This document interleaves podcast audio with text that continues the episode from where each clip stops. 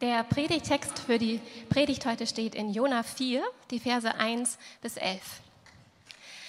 Das aber missfiel Jona sehr und er wurde zornig.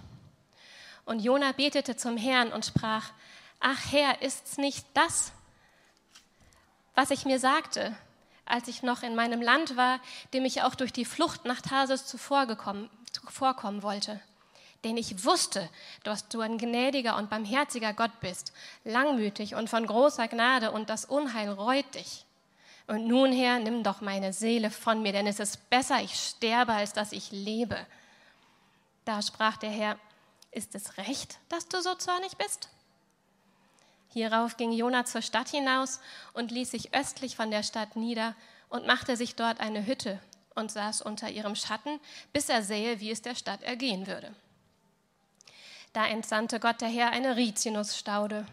Die wuchs über Jona empor, um seinem Haupt Schatten zu spenden und ihn von seiner üblen Laune zu befreien. Und Jona freute sich sehr über den Rizinus. Da entsandte Gott einen Wurm, als die Morgenröte am anderen Morgen aufstieg. Der stach den Rizinus, so dass er verdorrte. Und es geschah, als die Sonne aufging, da entsandte Gott einen heißen Ostwind, und die Sonne stach Jona aufs Haupt, so dass er ganz matt wurde und er wünschte sich den Tod und sprach, es ist besser, dass ich sterbe, als dass ich am Leben bleibe. Da sprach Gott zu Jona, ist es recht, dass du so zornig bist wegen des Rizinus? Da sprach er, ja, ich bin mit Recht zornig bis zum Tod. Da sprach der Herr, du hast Mitleid mit dem Rizinus, um den du dich doch nicht bemüht und den du nicht großgezogen hast, der in einer Nacht entstanden und in einer Nacht zugrunde gegangen ist. Und ich sollte kein Mitleid haben mit der großen Stadt Ninive, in der mehr als 120.000 Menschen sind, die ihre rechte Hand nicht von ihrer linken unterscheiden können. Dazu so viel Vieh. Ich danke dir, Tabitha. Guten Morgen, auch von mir. Wenn ich mit Freunden in Hamburg unterwegs bin, oder wenn ich mit Freunden aus Hamburg, die ich ja auch habe, ein Glück habe ich ein paar Freunde, mit äh, denen anfange, über Gott mal zu reden. Und es äh, geht dem einen oder anderen bestimmt von euch auch so. Wenn ich also mit ihnen zusammen esse oder was feiere oder auch ähm, wenn wir was trinken oder wenn wir so anfangen, wenn wir zusammen lachen oder wenn wir auch zusammen weinen, wenn wir zusammen trauern, also quasi wenn wir zusammen das Leben leben, so ob das mit Kollegen ist oder Nachbarn oder Freunden, und wir anfangen über Gott zu äh, reden, dann bekomme ich oft zu hören, dass ähm, viele von meinen Freunden sagen, Daniel, hör zu, es ist toll, dass du an diesen Gott glaubst, das ist gut für dich, aber mir fällt es so schwer. Ich kann das eigentlich nicht. Und vielleicht ist der einige, eine, eine, einige von euch auch hier, die genau das Gleiche sagen heute Morgen und sagen, ich kann so richtig nicht an diesen Gott glauben. Es interessiert mich zwar, aber äh, wenn du diesen Gott so vorstellst, ja, der, der soll gnädig sein und der soll Beziehung mit uns haben wollen. Aber warum lässt er dann alle diese Sachen zu? Warum lässt er all diese Katastrophen und diese schrecklichen Dinge passieren? Wie kann Gott das zulassen? Und sie sagen oft, okay, Dan, hör zu, das ist der Grund, warum ich eigentlich nicht an deinen christlichen Gott glauben kann. Er ist nicht mitfühlend, er ist nicht barmherzig, er ist nicht gnädig genug, er ist nicht liebe, liebevoll genug. Dieser Text heute, den wir gerade gehört haben, vorgelesen bekommen haben, sagt genau das Gegenteil. Der ist eigentlich nur dafür da, um zu beweisen und, oder um uns zu zeigen, wie gnädig oder wie liebevoll Gott wirklich ist. Seht ihr, ähm, meine Kinder, ich habe drei Kinder, drei kleine Töchter, und äh, die sagen mir oft, wie sehr sie mich lieb haben. Und wenn ich mit der Kleinen, die ist vier, zusammen so im Bett abends kuschle das darf ich noch mit ihr. so, die kommt dann so mit den Großen, nein, Papa, aber mit der Kleinen, wir kuscheln dann so echt zusammen. Dann sagt sie mir manchmal, Papa, ich hab dich so lieb bis zum Mond und wieder zurück. Oh, das geht runter wie Öl und ich denke, yes, beste Papa in der Welt. So, ne? und dann sage ich natürlich, ich hab dich auch so lieb bis zum Mond und wieder zurück. Gott sagt uns, Gott sagt uns, unendlich, in Ewigkeit. Viel mehr als das bin ich gnädig und liebe euch. Das ist nur ein Anfang, das ist nur für, für Kinder, für uns vielleicht. Ja, diese, diese Weite von Mond zu, zu uns können wir kaum erfassen, aber Gott sagt, unendlich mehr bin ich gnädig und liebe ich. Wie? Und warum sagt er das? Und wo steht das? Wie können wir das glauben? Wie können wir uns darauf verlassen? Und darum geht es heute. Seht ihr, wir sind ja hier heute am Ende der Geschichte von Jona. Kapitel 4. Mehr gibt es nicht. Das letzte Kapitel ist die vorletzte Predigt. Nächste Woche ist Steffen noch mal dran und wird uns über die Stadt und wie man in der Großstadt leben kann, ein paar Sachen erzählen. Aber heute sind wir schon mal am Ende fast angekommen. Und ich weiß nicht, wenn ihr das, äh, die ganze Serie verfolgt habt, die letzten Wochen, Jona, wer nicht hier war, Jona ähm, hat einen Auftrag von Gott bekommen, fand den nicht gut, ist erstmal abgehauen aber er wurde eigentlich nach Ninive geschickt. Das ist ein großes, eine, eine Hauptstadt gewesen des äh, assyrischen Weltreichs, damals die äh, mächtigste oder stärkste, riesigste, imperialistischste Weltmacht, die es damals gab. Also das waren die Großen damals. Und Gott hatte ihn beauftragt, in diese Stadt zu gehen, in die Hauptstadt und gegen diese Stadt zu predigen, also gegen die Gewalt, und äh, ihnen zu sagen, dass sie damit aufhören sollen. Also einfach eigentlich so ein Selbstmordkommando. Ja? Dahin zu gehen gegen diese gewaltverherrlichenden und, und brutalen äh, Niniviten. Wir haben darüber gehört, wie doll sie das gemacht haben. Und ähm, erstaunlich an der ganzen Geschichte ist, die Leute von Ninive kannten Gott ja gar nicht. Die wussten, die wussten gar nicht, dass Gott, dieser Gott existiert. Aber Gott mischt sich ja trotzdem ein. Gott zieht sie trotzdem zur Rechenschaft, weil sie so brutal und so unterdrückend und so gewalttätig waren. Jona sollte zu ihnen gehen und predigen und ihnen sagen, dass etwas Schreckliches, irgendwas passieren würde, ähm, wenn sie das nicht ändern würden. Und dann in Kapitel 3, also die Geschichte geht weiter, es sind Kapitel unterteilt in Kapitel 3 so, verändern die sich tatsächlich. Die hören auf. Sie haben aufgehört mit ihrem bösen Treiben. So daraufhin, und das lesen wir heute, stampft Jona aus der Stadt raus, ziemlich grummelig. Ja? Er wird immer wütender. Je weiter er geht, wird er wütender. Je mehr er realisiert, dass Gott tatsächlich die verschonen würde, wird er wütender. Und zwar richtig zornig, enttäuscht, wütend auf Gott. Wütend, dass Gott so liebevoll, so gnädig sein kann und so vergibt. Vers 1 lesen wir das. Das aber missfiel Jona sehr und er wurde sehr zornig. Vers 1. Und Jona denkt, warum macht Gott das? Warum ist Gott so gnädig? Warum gibt er ihnen eine zweite Chance? Warum? Warum zieht er sie nicht zur Rechenschaft? Warum zerquetscht er sie nicht wie so einen kleinen Wurm? Antwort, weil Gott gnädig ist weil Gott liebt ohne Ende und barmherzig und weil er Mitgefühl hat. Okay, gut. Aber warum? Gilt das für jeden Menschen? Warum ist Gott so? Und können wir sicher sein, dass es mit mir so ist? Seht ihr, der Text hier, im Text bekommen wir eine, einige Hinweise darüber, wie Gott das meint und was Gott da genau machen will mit uns oder wie Gott das genau auf uns an will. Der Text zeigt uns einige Hinweise und ich zeige sie euch. Das Erste, was wir sehen über Gott, wie Gott ist, ist, das Erste ist, dass er sich freiwillig an uns bindet. Er bindet sich, was meine ich damit? Seht ihr, in mehreren Versen, haben wir vorhin gehört, die ganze Zeit, als Pitti gelesen hat, ist von so einer Pflanze die Rede. Ja, Jona war in einem sehr heißen Klima, da war Wüste, da war, das war ähm, äh, trocken, das waren Steine und äh, da war diese Pflanze, die wurde ihm geschenkt und die wuchs sehr rasch und gab ihm Schatten und das war ganz toll für ihn. Ja? Und tatsächlich, es gibt solche Pflanzen, die so schnell wachsen über Nacht. Und einige Übersetzungen sagen jetzt, es war ein Kürbis, andere sagen, es war ein Weinstock und diese sagt hier, es war ein Rizinusstrauch. Ähm, sehen wir ne, die Rizinusstaude der Rizinus. Also es ist eine besonders schnell wachsende Pflanze, die wächst und Schatten gibt und Jona freut sich an dieser. Er ist sehr zufrieden damit, es ist kühl, es ist grün und dann ging sie ein. Dann kommt Gott zu ihm und sagt in Vers 10, du hast Mitleid mit diesem Rizinus. Er sagt, du hast Mitleid mit diesem Rizinus. Die Pflanze tut dir leid, du hast Mitgefühl damit. Seht ihr das? Das Wort, was da im Hebräischen steht, ist eigentlich für Mitgefühl und Mitleid, ist eigentlich ein Wort, was so reich, so dick ist, dass man es gar nicht so richtig übersetzen kann ins Deutsche. Ja? Barmherzigkeit oder Mitgefühl oder Liebe oder Gnade oder, oder dass es ihm leid tut, Güte, all diese Worte. In, in, in den Versen 10 und 11 sagt Gott, sie tut dir leid, benutzt das Wort, sollte ich kein Mitleid haben?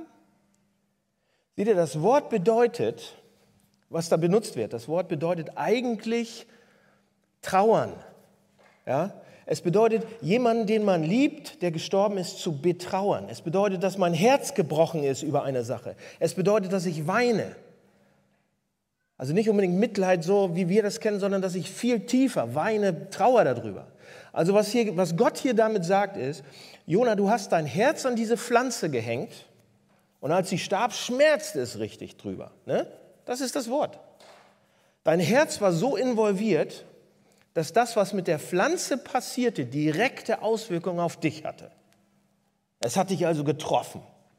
So, und dann dreht Gott sich um und sagt, du hattest Mitleid mit der Pflanze, ich habe Mitleid mit den Menschen. Ich habe Mitleid mit dieser großen Stadt. Wisst ihr, was Gott damit sagt? Wenn man sein Herz an etwas hängt, ja, oder an jemanden hängt, dann hat das, was mit demjenigen oder mit der Sache passiert, direkte Auswirkungen auf uns. Und das machen wir andauernd. Das passiert uns andauernd. So sind wir gebaut, so sind wir geschaffen. Wir hängen unser Herz an Sachen ran oder an Menschen. Sachen, Dinge, Menschen werden uns wichtig und wir sind emotional sehr involviert dann. Man könnte im Bild sprechen, wir kleben fast an dieser Sache dran. Ja? Und da gibt es tausend, tausend verschiedene Beispiele, an welchen Sachen wir rankleben. Zum Beispiel könnte einige Menschen hängen ihr Herz an Haustiere. Ja? Aber wenn das Haustier, was auch immer es ist, dann irgendwann stirbt und wir zufällig nicht zu diesen super harten Hamburgern gehören, die sagen, na und, dann ist es oft so, dass Menschen, die wirklich dann auch mal drei Wochen trauern, drei Wochen traurig sind oder länger, und die Wände anweinen und keinen sehen wollen. Ich habe eine Freundin, meine Frau und ich haben eine Freundin, die hatte so ein kleines Kaninchen. Und äh, dieses Kaninchen war schon etwas älter. Aber sie hat so ihr Herz dran gehängt, das war ja ein und alles. Das Kaninchen wurde krank und sie lief dauernd zum Tierarzt und hat Unmengen an Geld für dieses Kaninchen ausgegeben. Und Überraschung, ja, Kaninchen leben nicht ewig. So. Aber sie hat ihr Herz dran gehängt. Oder andere, andere, ein anderes Beispiel. Mein Opa zum Beispiel hat mit seinen eigenen Händen sein Haus gebaut. Mit natürlich Hilfe von vielen Leuten, aber er hat jeden Stein angefasst, jede Steckdose, alles Mögliche hat sein Haus gebaut. Und sein Herz hing da dran. Das war sein, sein so, da hing es dran. Und das Haus, könnt ihr euch vorstellen, war das perfekte Haus. Auch als es nicht mehr das perfekte Haus war. Für ihn war es das. Und es, er hing da dran so richtig. Oder andere Leute hängen ihr, viele von uns hängen vielleicht, unser Herz hängt vielleicht an einer alten Kirche, einer alten Gemeinde, einer alten Gemeindegründung. Irgendwas, da hängen wir dran vielleicht noch. Oder unser Herz hängt an einem Job. Oder an einem Menschen. Ja? Und dann irgendwann, wenn dann was passiert, dann, dann fangen wir an fast zu und fragen, was, wie konnte das passieren? Warum ist das so schlimm? Warum zerreißt es mich? Ja, wenn es weg ist oder irgendwas passiert. Seht ihr, Menschen brauchen Menschen oder Dinge oder Umstände, um glücklich zu sein. Wir, wir können nicht glücklich aus uns her allein heraus sein. Wir sind für Gemeinschaft geschaffen. Wir, wir, wir, sind, wir, wir brauchen Dinge, Menschen, Sachen. Und an den Dingen, die uns dann glücklich machen oder zufrieden machen, hängen wir oft genug. Wir kleben dran. So, das sind wir. Gott braucht nichts. Gott hat alles. Gott ist nicht abhängig von irgendetwas. Alles ist von Gott abhängig. Gott ist in sich selbst ganz und gar vollkommen glücklich, perfekt und er braucht uns nicht. Warum hängt er dann so sehr an den Nidiviten und an uns? Warum sagt er, ich hänge mein Herz an sie? Ich habe Mitleid, ich habe Mitgefühl, ich, ich klebe an ihn. Warum sagt er das? Die einzige Antwort ist, Weil er es will. Freiwillig. Seht ihr, die Welt ist für Gott doch wie ein Staubkorn. Und wir sind eigentlich, kennt ihr diesen Staubkorn, was noch nicht mal ein Staubsauger geht, diese ganz kleinen Dinger? Die Welt ist für Gott ein Staubkorn und wir sind Staubkörner auf dem Staubkorn drauf. Wir sind Moleküle, wir sind Amöben. Kennt ihr, kennt ihr vielleicht den Größenunterschied zwischen euch, könnt ihr euch den vorstellen, und einer Amöbe? Der Unterschied zwischen uns und Gott ist noch viel, viel, viel größer. Wie kann Gott sich an uns hängen? Wie könnte Gott sagen, was mit Ninive passiert, betrifft mich, bewegt mich, berührt mich? Er will es. Er will es. Er hängt sich freiwillig ran. Er legt sein Herz rein. Das ist, Leute, da ist Mitgefühl. Das, er ist beteiligt. Das bedeutet, dass er freiwillig sein Herz an uns ranklebt. Freiwillig rangehängt hat, weil er es will. Er bindet sich an uns. Das ist die erste Sache, die wir aus dem Text lesen. Die zweite ist, was wir über, über Gott hier im Text sehen, ist, dass unser Zustand ihn bewegt. Schaut mal, was er sagt. Ähm, das ist ganz am Ende. Und er sagt, und ich sollte kein Mitleid haben mit dieser großen Stadt Ninive, in der mehr als 120.000 Menschen sind, die ihre rechte Hand nicht von ihrer linken unterscheiden können, dazu viel Vieh. Hört ihr, was er sagt? Die ihre rechte Hand nicht von ihrer linken unterscheiden können. Wisst ihr, was damit gemeint ist? Das ist ein hebräisches Idiom, ein hebräischer Ausdruck. Es soll ausdrücken, dass wir geistlich blind sind. Wir sind spirituell oft hilflos, durcheinander, ein bisschen verloren. Wir wissen nicht ein und aus, wir wissen nicht links und rechts, nicht gut und böse. Wir wissen manchmal noch nicht mehr genau, welche Entscheidung wir im Leben treffen sollen, genau. Und ich glaube, vielen von uns geht es manchmal wirklich so, auch hier. Ob ihr nun Christen seid oder nicht, ob ihr nicht wisst, ob ihr Christen seid oder was auch immer ihr seid. Ich glaube, viele von uns geht es so, dass wir manchmal sagen, nicht immer, aber oft, manchmal, wie auch immer, dass wir sagen, ich weiß gerade nicht, wer ich bin. Ich weiß gerade nicht, wohin ich gehe eigentlich. Ich weiß gerade nicht den Sinn meines Lebens. Ich weiß gerade nicht, was ich tun soll. Ich weiß nicht, was mein Ziel im Leben ist. Ich weiß nicht links und rechts. Was mal so, ne? Wofür bin ich denn hier gerade? Und Gott kommt und schaut es sich an, diesen geistlichen Nebel, diese spirituelle Verwirrung eigentlich, und er hat Mitgefühl. Es bewegt ihn, er ist betrübt. Und das ist der zweite Aspekt, des Wortes eigentlich Mitgefühl oder Gnade in der Bibel. Es bedeutet, bewegt zu sein von den Schwierigkeiten, von den Problemen, von, den, von dem Zustand, von den Leiden, von den Schwierigkeiten und etwas dagegen tun zu wollen.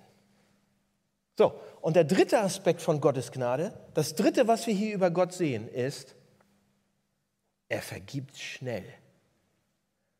Schneller als ein Schatten. Gott vergibt schneller als ein Schatten. Deshalb ist Jona so wütend und so sauer. Schaut euch das mal an. Jona sagt: Ach Herr, ist nicht das, was, ihr mir, was ich mir sagte, als ich noch in meinem Land war? Vers 2, dem ich auch durch Flucht nach Tarsis, Tarsis zuvorkommen wollte. Und dann sagt er, denn ich wusste, dass du ein gnädiger und barmherziger Gott bist, langmütig und von großer Gnade, unheilreutig. Ich wusste, dass du mit vielen bist. Ich wusste, dass du ein Gott bist, der unglaublich viel Gnade hat. Seht, er sagt ganz einfach, was Jona sagt, ist, Gott ist barmherzig, mitfühlend, liebevoll, freundlich und vergibt schnell. Und wisst ihr, wie ich das hasse, wenn das passiert? Das sagt Jona. Warum? Wenn wir kurz zurückgehen zu Kapitel 3, sehen wir, würden wir hören, was Gott da sagt. Gott sagt nämlich in Kapitel 3, ich werde Ninive verwüsten und schlagen. Es wird eine Invasion geben oder Hungersnot, Erdbeben, irgendwas oder wie Sodom und Gomorra. Ich, äh, hört auf mit der Gewalt und mit der Grausamkeit. Das sagt Jona, das lässt er Jona predigen. Gott lässt Jona das predigen. Was machen die Niniviten dann? Konvertieren sie oder bekehren sie sich? Seht ihr, das ist interessant jetzt. Die Leute von Ninive lassen sich nicht beschneiden. Die Leute von Ninive werden kein Teil vom Volk Israel. Sie treten nicht Gottes Volk bei. Ja, und sie sagen nicht, oh, jetzt werden wir dich von ganzem Herzen und ganzer Seele und mit ganzem Verstand lieben. Das machen sie nicht. Sie kommen nicht von ganzem Herzen zu Gott und, und äh, sitzen unter Gottes oder Moses Gebot oder wie auch immer. Sie treten nicht dem Bund Gottes bei. Alles, was sie sagen, ist, es tut uns leid. Wir werden versuchen, nicht mehr gewalttätig zu sein. Und Gott vergibt ihnen. Lasst uns das mal versuchen, aus der Geschichte von Jona, Jonas Sicht sozusagen zu sehen. Ja, Nini hat zwar gesagt, wir werden keine Gewalt mehr aussuchen, es tut uns leid, aber Ninive und Assyrien waren immer noch diese riesige äh, gefährliche Weltmacht. Sie, haben nicht, sie sind nicht in den Bund mit Gott eingetreten. Sie wurden nicht beschnitten. Sie haben nicht mit Israel sich verbündet und deshalb sind sie immer noch eine enorme Bedrohung für die politischen oder nationalen Interessen von, von, von Israel. Und Jona sieht das. Alles, was sie sagen, ist, okay, wir werden versuchen, nicht mehr gewalttätig zu sein. Sie brauchen nichts anderes zu tun. Und Gott sagt, okay. Gott sagt, okay. Und Jonas sagt, was? Mach, dass sie betteln. Mach, dass sie kriechen. Stell Bedingungen. Du hast sie jetzt da, wo du sie wolltest. Bring sie zum Wimmern, dass sie sagen, nein, nein, wir machen das nie, nie wieder. Wir ordnen uns immer unter. Nein, das macht Gott nicht. Was ist los mit dir, Gott? Warum vergibst du ihnen so leicht, so schnell? Warum gibst du ihnen eine zweite Chance? Warum kannst du das? Warum machst du das? Du musst doch richten. Du bist doch ein gerechter Gott. Das geht dir doch auf, auf, auf den Geist, dass die so grausam sind und alle anderen abschlachten. Du musst doch irgendwie gerecht sein, Gott. Schau an, was sie allen anderen getan haben. Sorg für Gerechtigkeit. Das ist ungerecht, wenn du sie davonkommen lässt. Seht ihr? Im ganzen Buch Jona und auch an vielen anderen Stellen im Alten Testament ringen die Menschen damit und die Protagonisten von den Geschichten, die ringen mit Gott, weil sie diese Balance nicht hinbekommen und nicht verstehen können. Sie sehen auf der einen Seite einen gerechten, starken, heiligen Gott, der gerecht ist, der auch mal, mal sagen muss, was richtig und was falsch ist, der Menschen und sie selbst und uns für unsere Taten zur Rechenschaft ziehen muss. Sonst wäre er ja nicht gerecht. Das wird ja nicht so laufen. Das, das, das, erwarten wir ja noch nicht mal hier von, von unseren Richtern hier in der Stadt. Wir erwarten, dass sie gerecht sind. Seht ihr? Und trotzdem zur gleichen Zeit sehen Sie, wie Gott sein Herz an Menschen hängt und wie es ihm leid tut und wie er Menschen retten will und wie es ihn, wie es ihn reut. So, wie soll ultimative Gerechtigkeit und vollkommene Liebe zusammenkommen? Wie kann beides passieren? Wie kann er den Niniviten eine zweite Chance geben und trotzdem gerecht sein? Leute, und wir sehen einige Hinweise im Text, wie Gott das hinbekommt. Jona wusste das noch nicht genau. Vielleicht ahnte es, aber er wusste noch nicht ganz, aber wir können es wissen. Seht ihr, in Kapitel 3, Vers 6, da hat Jona gerade gepredigt. Jona hatte gerade gesagt, was passieren würde. Und diese Predigt, dieses Wort gelangte bis zum König von Ninive. Und dieser König stand von seinem Thron auf, legte seinen Mantel ab, hüllte sich ein Sacktuch und setzte sich in die Asche. Und die Frage ist, warum gibt Gott Ninive eine zweite Chance? Warum vergibt er ihn? Weil der König das gemacht hat, als er Jona predigen hörte? Nein. Das ist gut, was der König da macht. Aber das reicht nicht. Das würde niemals ausreichen. Sondern Gott gibt den Niniviten und uns eine zweite Chance und vergibt ihn, weil jetzt müsst ihr gut zuhören, Jahre später ein anderer König von seinem Thron runtersteigt, in ein Dorf, in ein Nest, in einen Stall, in eine Krippe, weil ein anderer König Jahre später seinen Mantel ablegt und nackt ans Kreuz genagelt wird weil ein anderer König nicht ein unangenehmes Sacktuch aus Ziegenfell anzieht, das juckt und piekt und überall auf der Haut, sondern eine Dornenkrone aufgesetzt bekommt, die sticht und zerreißt und zerschneidet. Und weil ein anderer König sich nicht nur in die Asche setzt, sondern zur Asche wird. Erde zu Erde, Staub zu Staub, Asche zu Asche. Er stirbt.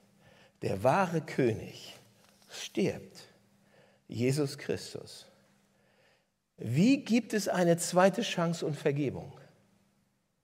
Seht ihr, Gott ist absolut perfekt. und richtet und bewirkt Gerechtigkeit, indem er sich selbst straft, indem er selbst die Konsequenzen für Sinn und die Strafe für Ungerechtigkeit trägt. Er tauscht das aus. Seht ihr, das, was wir und die Niniviten abbekommen sollten, bekommt er. Und das, was er verdient hat, was er hatte, bekommen wir, weil er sein Herz an sich, an uns gehängt hat. Freiwillig. Leute, und das ist die ultimative Geschichte hinter den Geschichten. Und die ist auf jeder Seite der Bibel zu finden. Jede Geschichte flüstert seinen Namen, weil es der Höhepunkt ist der ganzen Bibel. Und das verändert alles. Weil es Gottes Gerechtigkeit und Liebe zusammenbringt. Weil es Gottes Zorn über Ungerechtigkeit und seine Gnade zusammenbringt. Seht ihr, unser Text heute endet mit Gottes Mitgefühl. Ein Wort, was so viel bedeutet wie, habe ich schon gesagt vorhin, wie trauern, weinen, mit richtig dabei sein. Und er weint über Ninive. Er weint, er trauert, er hat Mitgefühl über diese Stadt. Er weint über eine Stadt. Erinnert euch das an jemanden? Das ist in jedem Kapitel können wir Jesus sehen. Kennt ihr jemand anders, der das mal getan hat? Seht ihr, in den letzten Wochen seines Lebens ging, er, ging Jesus Christus aus der Stadt heraus, aus Jerusalem heraus, drehte sich um und sah die Stadt an und weinte und sprach, Jerusalem, Jerusalem. Und er weinte. Bei Jona, Jona 4, geht aus der Stadt raus und will die Verurteilung und die Vernichtung ansehen. Jesus Christus ging aus der Stadt raus, um über sie zu trauern und über sie zu weinen. Und in der gleichen Woche geht er ein zweites Mal aus der Stadt raus, um auf einen Hügel an einem Kreuz zu sterben, um die Rettung der Stadt zu bewirken. In den Evangelien weint Jesus Christus 20 Mal mehr, als dass er lacht. Also für jedes Lachen 20 Mal weinen. Wusstet ihr das?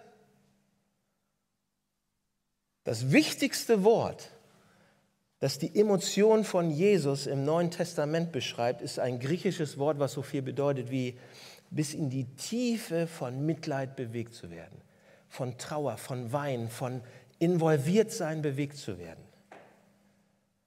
Er hängt sein Herz an uns, was ihn dazu treibt, einen Weg zu finden, um uns freizukaufen, um uns zu retten, nämlich indem er selbst ans Kreuz geht. Er ging ans Kreuz, um was zu tun? Und schnell zu vergeben. Schneller als sein Schatten.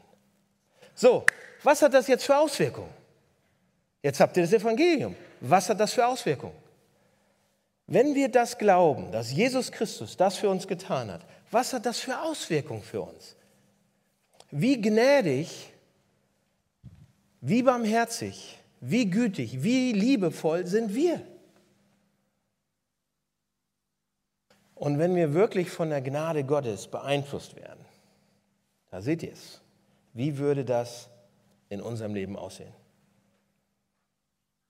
Zum Schluss, ich gebe euch zwei Dinge mit. Eine Sache, die ihr üben könnt und eine Sache, auf die ihr euch vorbereiten müsst. Wenn ihr hier weitermachen wollt, dann zwei Dinge. Ja? Die erste, eine Sache, die ihr üben könnt, vergebt schnell. Vergebt schnell. Bei vielen von uns braucht es ja eine Brechstange. Wenn man ganz ehrlich ist, wir brauchen eine Brechstange oder wir brauchen ein ADAC-Abschlappfahrzeug, um uns irgendwie aus unserem Groll rauszuziehen, um uns irgendwie dazu zu bewegen, dass wir irgendwann mal vergeben. Und wir sagen, ja, wir wollen ja unseren Groll aufgeben, ja, wir wollen ja vergeben, aber erst müssen sie bereuen. Erst müssen sie wirklich bereuen und wirklich angekrochen kommen und es muss ihnen leid tun. Und dann, wenn sie um Vergebung betteln, dann überlege ich mir, ob ich dann vielleicht auch vergeben könnte, e-, eventuell. Seht ihr das bei Gott? Nein, in Markus 11, Vers 25 steht, wenn ihr betet und ihr merkt, dass ihr etwas gegen jemanden habt, dann vergebt ihm auf der Stelle. Und wir sagen, warte mal, warte mal, sollten, sollten wir nicht wenigstens versuchen, sie zur Reue zu bekommen? Ja, aus Liebe, mit einem gnädigen Herzen, ja. Seht ihr, wenn jemand euch Unrecht angetan hat, ist eigentlich das Mitfühlendste, was ihr für diese Person tun könnt, ihnen zu zeigen, was sie getan haben, dass sie mit sie es in Zukunft nicht mehr machen. Es ist nicht barmherzig, es wäre nicht liebevoll, jemand immer weitermachen zu lassen. Und deshalb könnten wir natürlich aus diesem Grund könnten wir sie versuchen, zur Reue zu bewegen. Aber wenn wir versuchen, das aus Genugtuung zu bekommen, dass wir sagen, ja, du hast mir wirklich wehgetan. Oh, jetzt, jetzt hat er es verstanden, jetzt kriegt er, jetzt hat sie es verstanden, wie doll mir das wehgetan hat. Jetzt kann ich ihr vergeben. Wenn wir das so denken, dann wissen wir nicht, was die Gnade Gottes ist. Denn Gott vergibt so nicht. Jesus ist so schnell. Jesus ist so, oh, er picht. Ein blödes Wort, ne? aber er will das so. Er ist so erpicht darauf zu, verge zu vergeben, gnädig zu sein. Er verzeiht so leicht, er vergibt so schnell. Frage für euch, gibt es Menschen, die euch Unrecht getan haben und ihr habt immer noch einen Groll auf sie? Dann seid ihr nicht so gnädig wie Gott. Er hat alles gegeben. Er hat alles reingelegt. Er ging ans Kreuz, um zu vergeben. Und jetzt, wenn wir die Dreistigkeit besitzen, jemand anders nicht zu vergeben, zeigt das, dass wir keine Ahnung haben, was Gott für uns getan hat. Also, erste Übung, vergebt schnell. Und die zweite Sache, auf die ihr euch einstellen könnt. Wenn wir diese Gnade Gottes und dieses Mitgefühl verstehen und dranbleiben, dann sollten wir mit Schwierigkeiten und Problemen in unserem Leben rechnen, dann sollten wir erwarten, dass es rough wird, dass es hart wird, werden kann. Wisst ihr, warum das so ist? Weil Gott gnädig und mitfühlend ist. Weil er sein Herz an uns rangehängt hat, wird er nicht zulassen, dass wir den Weg, den wir gehen, gerade so weitergehen, dass wir genauso weitermachen. Erinnert euch, was, was er sagt. Er sagt, schau dir Ninive an. Sie könnten nicht ihre rechte von ihrer linken Hand unterscheiden. Wir müssen etwas tun. Seht ihr, und wenn wir geistlich blind sind oder dumm, verletzend oder vielleicht echt blöd im Kopf, dann wäre es nicht liebevoll und nicht mitfühlend, einfach das so zu lassen. Und jetzt seht ihr, was, was Gott mit Jona macht hier, oder? Gott trauert nicht nur über Ninive und ihre spirituelle Eingeschränktheit, sondern Gott trauert auch über Jona. Was macht, aber was macht Gott dann da? Er lässt bewusst, Gott lässt bewusst die Pflanze von Jona eingehen. Das ist mit Absicht. Er tötet den Rizinus. Zack, mit Absicht. Er nimmt etwas weg von Jona, was ihm Freude bereitet hat. Und Jona wird wirklich wütend. Warum tut Gott das? Oder warum lässt Gott das zu? Er macht es, um Jona dahin zu bekommen, mal auf sein Herz zu schauen. Dass er mal auf sein Herz schaut. Er sagt, hast du ein Recht, so wütend zu sein? Warum bist du so wütend? Was ist dein Problem? Gott, versucht ihn zum Nachdenken zu kriegen. Gott versucht ihn zum Hinschauen zu bewegen. Gott versucht ihn aufzuwecken. Warum? Weil Gott barmherzig ist, weil Gott liebevoll ist. Seht ihr, wenn wir einen gnädigen Gott haben, dann ist Gott einfach zu liebevoll, um uns gehen zu lassen und so weitermachen zu lassen. Gott wird mit uns das Gleiche tun wie mit Jona. Er wird bestimmte Rizinus in unserem Leben wegnehmen. Er wird bestimmte Annehmlichkeiten wegnehmen oder wegnehmen lassen und wir werden sagen, warum tust du das? Und die Antwort ist, weil Gott gnädig und liebevoll ist. Seht ihr, wenn wir einen gnädigen Gott haben, könnten wir Schwierigkeiten erwarten wegen seiner Liebe, wegen seiner Gnade, wegen seinem Mitgefühl. Und jetzt könnte ich euch viele Geschichten von mir selber erzählen, wo das passiert. Wo Gott mir Sachen wegnimmt, wo es Schwierigkeiten gibt, wo es Probleme gibt. Meine Güte, so viel wie jetzt hatte ich noch nie in meinem Leben. Wo er Rizinusse wegnimmt oder sterben lässt oder sonst was, weil er möchte, dass ich weiterkomme. Weil er möchte, dass ich, er weiß, dass ich nicht da bin, wo, wo er mich haben will.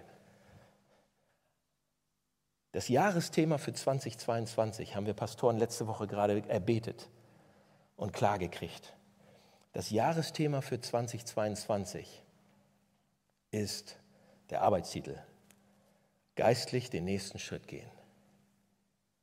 Wir wollen, dass jeder von uns, egal wie alt ihr seid, egal wie lange ihr Christen seid oder wie kurz, dass jeder den nächsten Schritt Richtung Gott geht.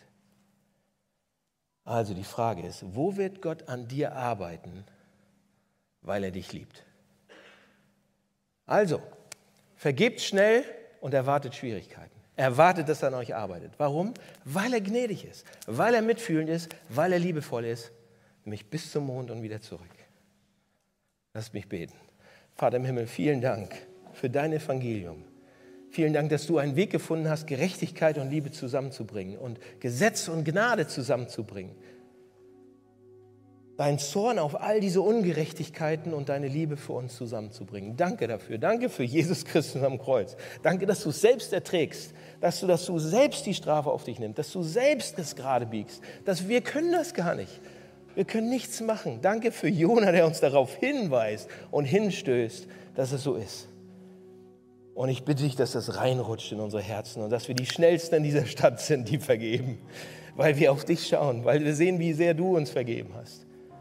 Und dass wir nicht anfangen zu weinen, sondern dass wir auf dich schauen, immer und immer wieder, auch wenn du gerade es arbeiten lässt an uns, wenn du Sachen zulässt oder selbst bewirkst, dass wir eben weiterkommen zu dir.